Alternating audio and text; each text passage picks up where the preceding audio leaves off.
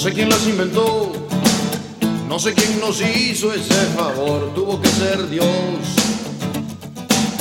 Que vio al hombre tan solo y sin dudarlo pensó en dos, en dos. ¿Por qué para los hombres las mujeres son unas brujas? Porque llegan a fin de mes haciendo magia con el dinero. Porque lanzan conjuros contra la subida de precios. Porque están al mismo tiempo en varios lugares, la oficina, lavando, planchando, sirviendo la cena y miles de quehaceres. Porque son capaces de convertir en culebra, con la mirada, a cualquier mujer que le sonría a su novio o a su marido.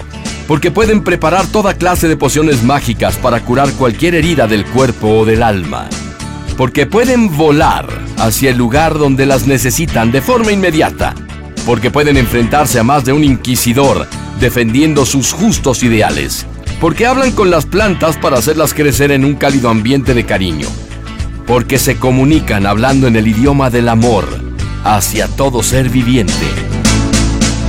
Mujeres, lo que nos pida podemos, si no podemos no existe, y si no existe lo inventamos por ustedes, mujeres, lo que nos pida podemos, si no podemos no existe, y si no existe lo inventamos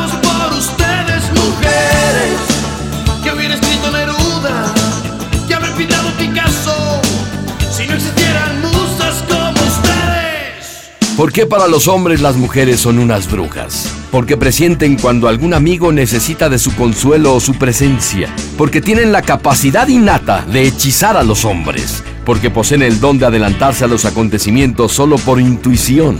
Porque ven el futuro proyectado en sus sueños.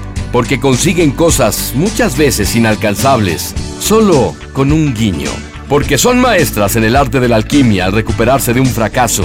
Porque crean la fantasía en la imaginación de un niño. Porque mágicamente son ambiguas a la vista, suaves como la seda, pero en el interior de diamante. Por esto y mucho más. Brujas mujeres. Gracias por ser como son. Mujeres,